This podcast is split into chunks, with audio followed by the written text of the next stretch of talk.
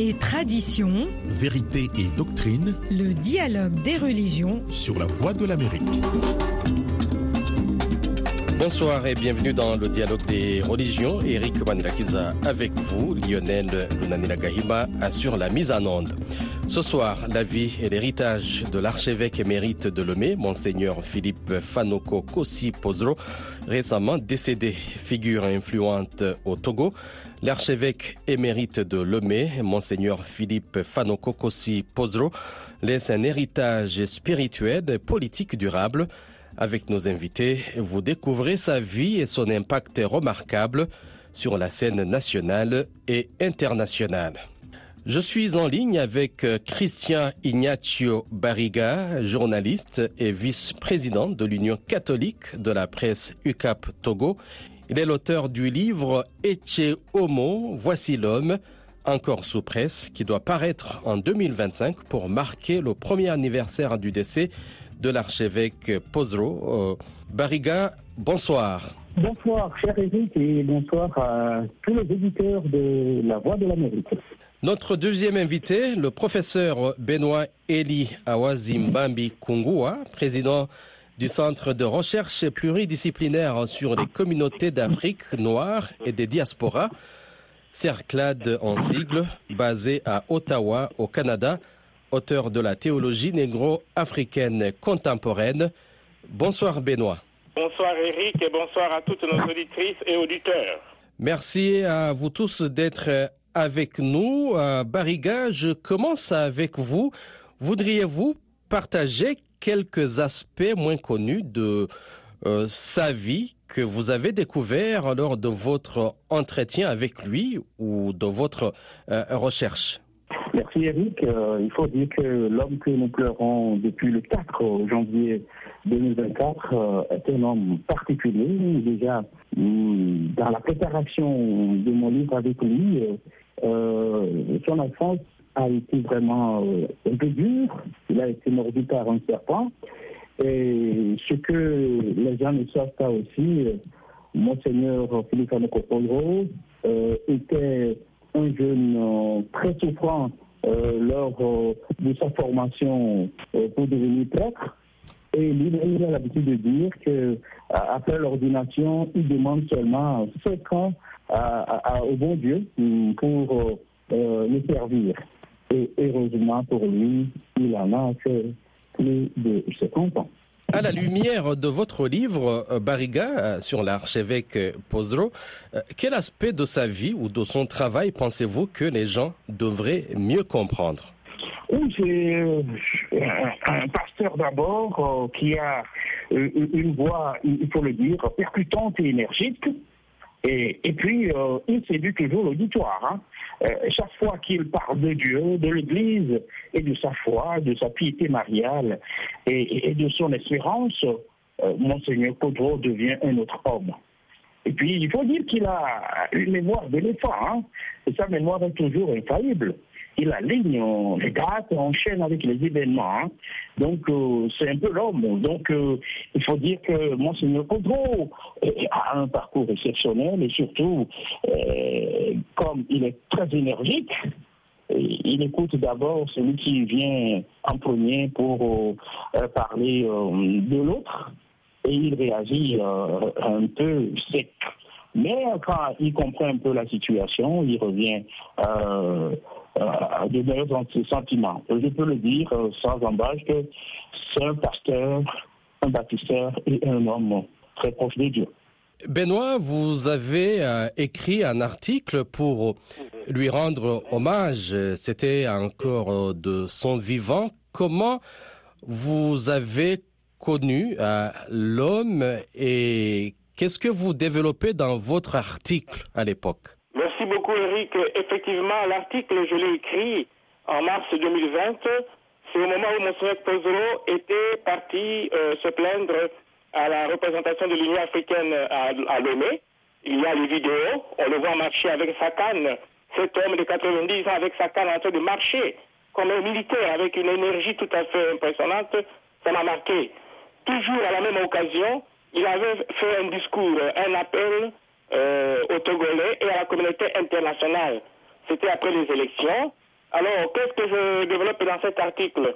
C'est d'abord, comme euh, mon euh, Barriga vient de dire, c'est d'abord un homme qui est d'abord un évêque. Même pendant ce, combat, il faut dire, pendant ces manifestations qu'il a organisées, hein, on est venu chez lui, euh, on est dans son domicile, on a dispersé les malades. Mais je retiens, c'est d'abord un évêque, un berger. Un berger, c'est celui qui veille sur le peuple de Dieu. Et effectivement, vous allez voir ça dans YouTube, quand il parle au peuple togolais, il dit, hein, je vais permettre de citer euh, une citation, en, parlant de la situation au Togo, voilà ce qu'il a dit. Cette fois-ci, je le cite, hein, le dictateur Faure Gnassingbé ne pourra plus voler la victoire du peuple togolais, pour la simple raison que nulle créature ne peut tromper ou voler Dieu. Pour la simple raison que nulle créature ne peut tromper ou voler Dieu. Là, voilà, là c'est l'évêque qui parle. Et à la fin de ce discours, il a béni le peuple togolais. Il a dit que comme Pharaon euh, s'est euh, interposé devant le peuple de Dieu, Dieu, l'heure du Togo a sonné. Et je vous parle de cet article en apprenant qu'il a été exilé en Suède, qu'il est mort sur le froid. Nous, comme Africains, Monseigneur Pozero, c'est un patriarche, c'est un évêque, c'est un acteur politique qui a dirigé la conférence nationale souveraine du Togo. En même temps que d'autres évêques au Gabon, au Mvé, au Congo, au Brazzaville, Monsengo à Kinshasa. Voilà un peu ce que je retiens. Mais aussi, je retiens euh, à son âge, à 90 ans, son intrépidité, sa combativité. Voilà, c'est un prophète en fait. Et ce qui est tout à fait complexe et riche dans sa personnalité, c'est le fait, tout en étant évêque, il prend une posture prophétique. Parce que le prophète, il, répond à la question que dit l'Esprit de Dieu? Et l'évêque, il répond à la question que dit l'Église? Et quand un évêque prend une posture prophétique, ça donne une figure tout à fait fulgurante, charismatique de Monseigneur Oxlo. Et je suis content que M. Barriga a déjà commencé à écrire un livre, parce que j'ai pensé, en parlant, en préparant cette émission, évidemment, et même s'il peut encore lui-même, comme il connaît déjà euh, l'homme, faire peut-être un autre ouvrage collectif, où les gens de plusieurs nationalités peuvent participer. Parce que Monseigneur Pozero, il est pour toute l'Afrique, il est pour tout le monde. Et les images le montrent devant l'Union européenne, en train de marcher avec sa canne.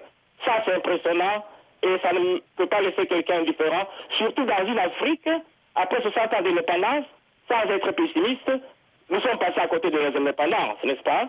Toute la jeunesse veut quitter l'Afrique à cause des régimes et de certains pouvoirs autocratiques qui ignorent que Dieu seul a le dernier mot.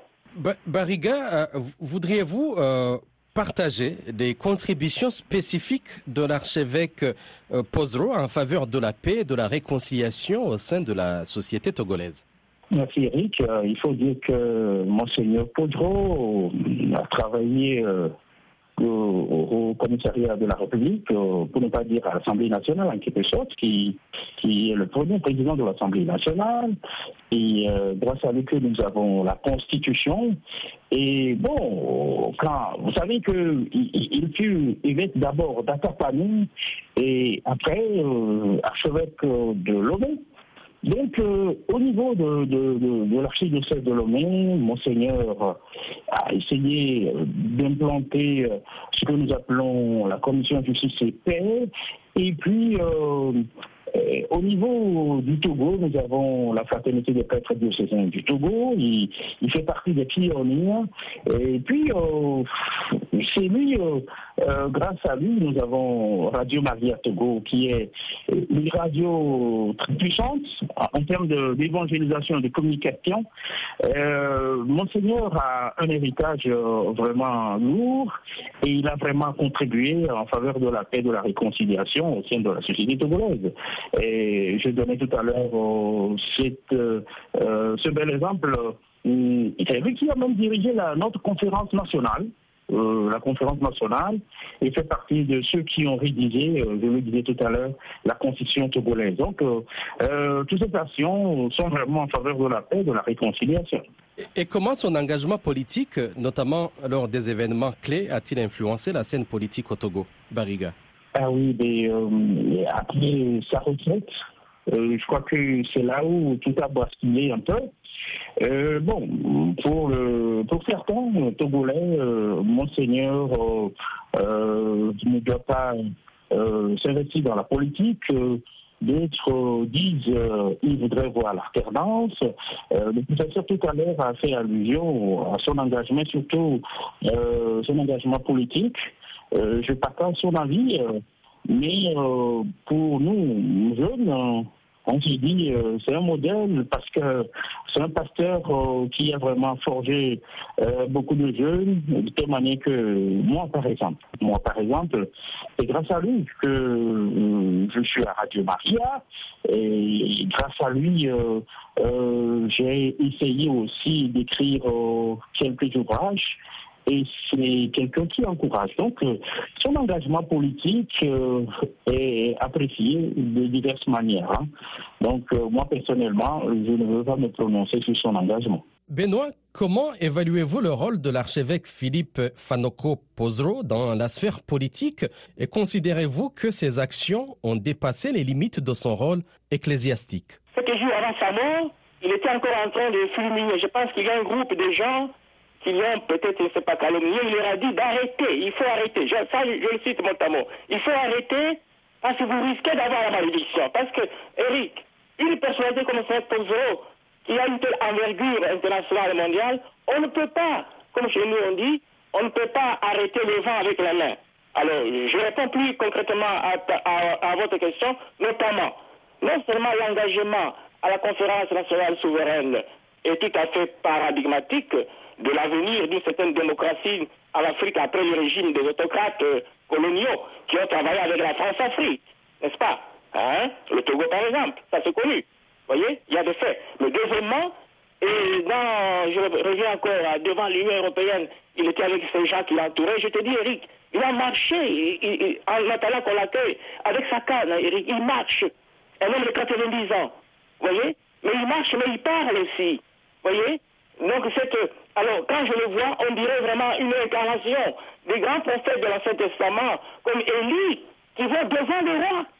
Ils vont affronter le roi, mais pas en son nom personnel, M. Pozzo, mais c'est au nom de Dieu. Et il faut écouter ces discours, euh, euh, euh, Eric, par tous ces dieux. Dieu, que Dieu vous bénisse, le Père, le Fils, le Saint-Esprit. Mais en même temps, la justice de Dieu. Personne ne peut voler Dieu. Et je pense que euh, sa mort va euh, certainement mettre en œuvre beaucoup de chercheurs euh, continentaux, théologiens, politologues ou sociologues, parce que là, c'était après les élections, à 90 ans, et d'ailleurs, ça peut poser une première question, rapport Église-État en Afrique, ce n'est pas unilatéral, c'est différent d'un pays à un autre. Vous voyez, quand un homme de 90 ans parle, il prend la parole devant l'Union européenne, même devant le Vatican, devant la communauté internationale. Il dit que nous ne pouvons plus continuer comme ça. C'est ça le travail d'un prophète Eric. Et dans l'Ancien Testament, l'un des grands modèles, c'est Moïse, que Monseigneur Pozro cite euh, constamment dans ses discours, hein, avec Pharaon, mais aussi Élie. Alors quel est le problème? Le problème, c'est que surtout chez nous en Afrique, la théologie politique et prophétique et un évêque, c'est ça son travail. C'est, il revendique l'autorité de Dieu, il parle au nom de Dieu.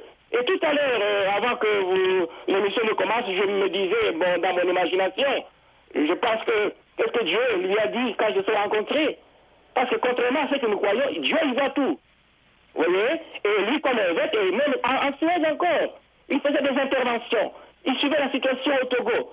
Mais ce que je retiens pour récapituler, c'est une, une certaine fougue prophétique. Une certaine fougue prophétique, une verve prophétique. Un grand orateur devant l'éternel, mais aussi un grand analyste. Toutes les situations d'injustice chronique qui se sont sédimentées, pendant la post-colonie en Afrique, nous sommes passés à, à- à côté de nos indépendances, Eric. Et l'Église ne peut pas être seulement dans la sacristie en train de raser le mur. Voyez, Dieu dont nous parlons, Eric, nous y laissons des plumes, que nous le voulions ou pas. Parce qu'à un moment donné, on ne va pas échapper à sa rencontre. Et ça, surtout après ses engagements devant l'Union européenne et avant son exil et pendant son exil, il montre quelque chose de décisif. Que cette chose? C'est que la foi chrétienne est basée sur l'intervention historique et libératrice de Dieu dans l'histoire. Dieu n'accepte pas l'esclavage d'un groupe d'hommes contre d'autres, parce que lui seul a l'autorité, la vraie autorité. Et effectivement, l'autorité du berger, hein, l'autorité du berger, c'est nom de l'autorité de Dieu. Ce n'est pas par rapport euh, à ses exploits personnels. C'est ça le rôle d'un évêque. Ce n'est pas d'abord euh, de vivre confortablement à 90 ans. Pourquoi il devrait encore aller dans l'arène politique? Pourquoi il devrait aller dans la rue? Il marchait dans les manifestations après les élections. Ce sont des faits. Parlons-en. Donc je pense qu'aujourd'hui, il repose la question de la théologie politique et prophétique en Afrique postcoloniale dans une situation où, malgré les apparences, l'Afrique regresse depuis les indépendances. Et l'une des choses, l'une des choses qui soulève, c'est l'ethnisme, les pathologies ethno-tribales, mais aussi une certaine complicité de certains évêques par rapport aux autocrates. Et aujourd'hui, Eric, si je peux résumer mon intervention, c'est de dire que qu'est-ce que Dieu lui a dit? Renaissement ne pense que Dieu n'existe pas, c'est une erreur. Une erreur monumentale. Donc, euh, il a été jusqu'au bout. Pour moi, c'est une fête aujourd'hui. Ce n'est pas un deuil. C'est un patriarche. C'est un roi. C'est un évêque qui a tiré sa révérence, mais en disant, jeunes gens, jouez aussi votre partition avant de tirer votre révérence. Et quand je le vois, lui, se posera, l'exil qu'il a passé en Suède, pour moi, c'est comme Élie, Dieu lui dit, OK, tu veux maintenant finir ta mission, prépare la relève. Je crois la relève, déjà le livre qui est écrit par notre euh, collègue Bariga, c'est déjà un signe, mais ça doit continuer, pas seulement pour le Togo, il n'est pas une propriété du Togo, c'est un prophète de Dieu. Et c'est là qu'on doit l'aborder. Merci, Et merci. À la fin de ces jours, je, te- je vous dis, en Suède, il était encore en train de fulminer. Oui, merci. Oui, Benoît, on va- personne indifférent, et c'est ce qu'on appelle l'ire prophétique. La colère prophétique, mais c'est la colère de Dieu lui-même.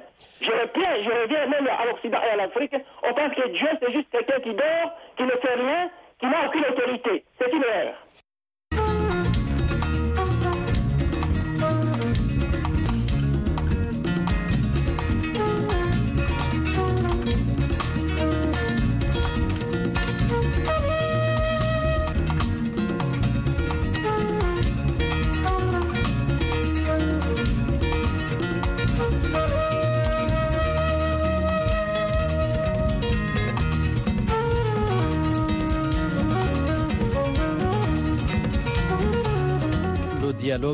Des religions aujourd'hui aborde la vie et l'héritage de l'archevêque émérite de Lomé, Monseigneur Philippe Fanoko Kossi Pozro, récemment décédé.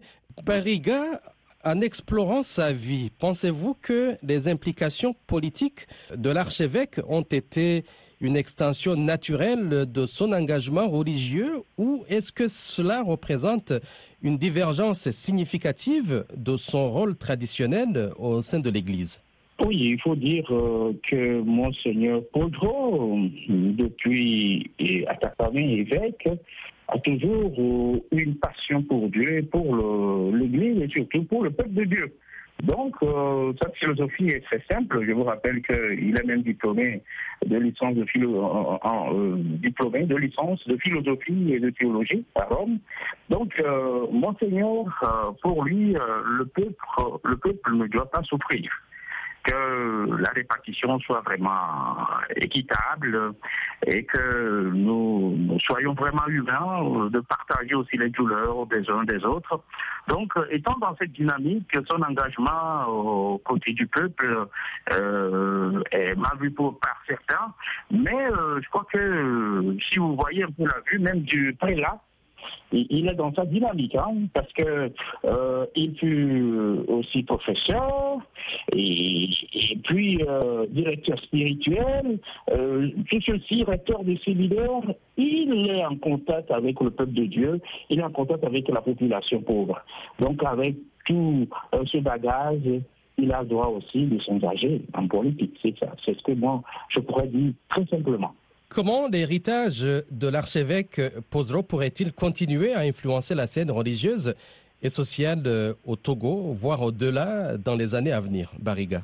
Oui, hum, l'héritage, il faut dire que Monseigneur Podro fut aussi délégué national des prêtres togolais et secrétaire général du secrétariat permanent du clergé africain. Donc je salue vraiment l'engagement aussi du professeur Benoît qui, connaît plus Monseigneur via les réseaux sociaux. Et vous savez, avec Monseigneur Podro, nous avons eu aussi une, belle cathédrale au, niveau d'Atapamé. La cathédrale a été entamée par son prédécesseur, Monseigneur Bernard Atapa. Mais c'est avec Monseigneur Podro que nous avons eu cette belle cathédrale.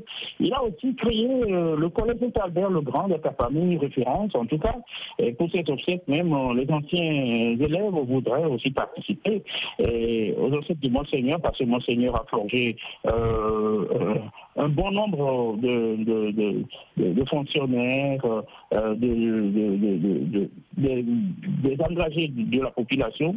il a aussi une congrégation religieuse, les sœurs de Notre-Dame de la Trinité, et il a reconstruit aussi la paroisse de famille, une paroisse de référence. La cathédrale de Lomé, n'en parlons pas. Euh, mais cet héritage, je crois qu'avec euh, euh, ses successeurs, il y a un travail de fond qui, qui se fait euh, à, à avec Monseigneur Maurice Toureau depuis l'année dernière. Et à Lomé, euh, Monseigneur Nicodème Bariga, c'est sur le gâteau. Euh, Monseigneur Bariga aussi fut évêque d'Atapanon et maintenant archevêque de Lomé. Donc je crois que euh, Monseigneur Bariga André, c'est sur le pas euh, le Monseigneur Philippe Anopopotro. Donc euh, je crois que l'héritage est sauvegardé et maintenant il faut prendre soin. Benoît, il nous reste euh, une minute euh, avant de finir cette émission. En tant que spécialiste de la religion, euh, comment évaluez-vous l'approche de l'archevêque Pozro face aux défis contemporains auxquels la société togolaise fait face? Comme je dis, Eric, dans une minute, je peux dire que il est d'abord un prophète. Donc, il est au-delà du Togo parce que, comme vous avez vu, par les médias sociaux, surtout son exil en Suède, a aussi montré jusqu'ooù nos pays africains, le Togo par exemple, euh, était exilé un homme de 90 ans hors de son pays, de la terre de ses ancêtres, ce n'est pas une bénédiction de Dieu. Je crois que mon frère Pozero, et je sais que vraiment c'est la fête au ciel au sens où il ouvre, il ouvre la théologie africaine. Il, il, il se positionne dans l'échiquier théologique africain comme un prophète de Dieu, comme un évêque prophète. Parce que tout évêque n'est pas prophète et tout prophète n'est pas évêque. Mais quand un évêque devient prophète, ça donne mon frère Pozero. Donc, euh, moi-même, je suis content. J'espère que le livre de M. Euh, Bariga va sortir. Des gens comme nous, on a besoin d'un livre pareil, mais aussi, j'aimerais que M. ça, c'est mon dernier rappel, parce qu'il y a un travail énorme de cet héritage. Ce n'est pas seulement pour les Togolais, c'est pour la théologie africaine, jusqu'où à l'Afrique, Dieu, c'est un Dieu qui libère, où il est, où il est l'opium du peuple qui, euh, qui maintient les Africains dans l'esclavage et dans des régimes insupportables où mais les évêques qui devraient parler, certains ne parlent pas pour manger et boire. On doit dire ça. Donc euh, moi, M. Pozro, je le mets au rang des grands évêques africains, Malula, Milingo, Pozro et tous les autres évêques qui parlaient à un moment donné par rapport à Dieu et non par rapport aux dictateurs qui allaient les assassiner. Et moi-même, je me considère dans le courant prophétique et politique de la théologie africaine postcoloniale.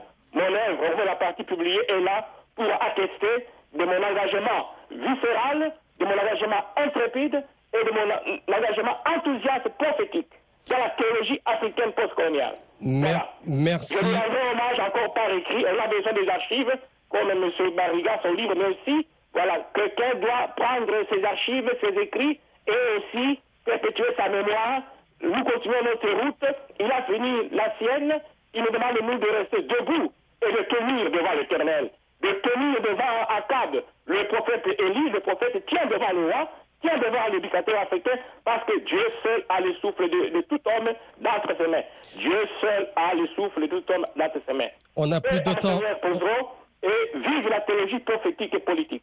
Benoît Eli Awazimbambi Kungua, président du Centre de recherche pluridisciplinaire sur les communautés d'Afrique noire et des diasporas basé à Ottawa au Canada. Merci également à Christian Ignacio Barriga, journaliste et vice-président de l'Union catholique de la presse UCAP Togo. Eric Manilakiz a été avec vous au micro. La mise en onde assurée par Lionel Lunanila Gahiba.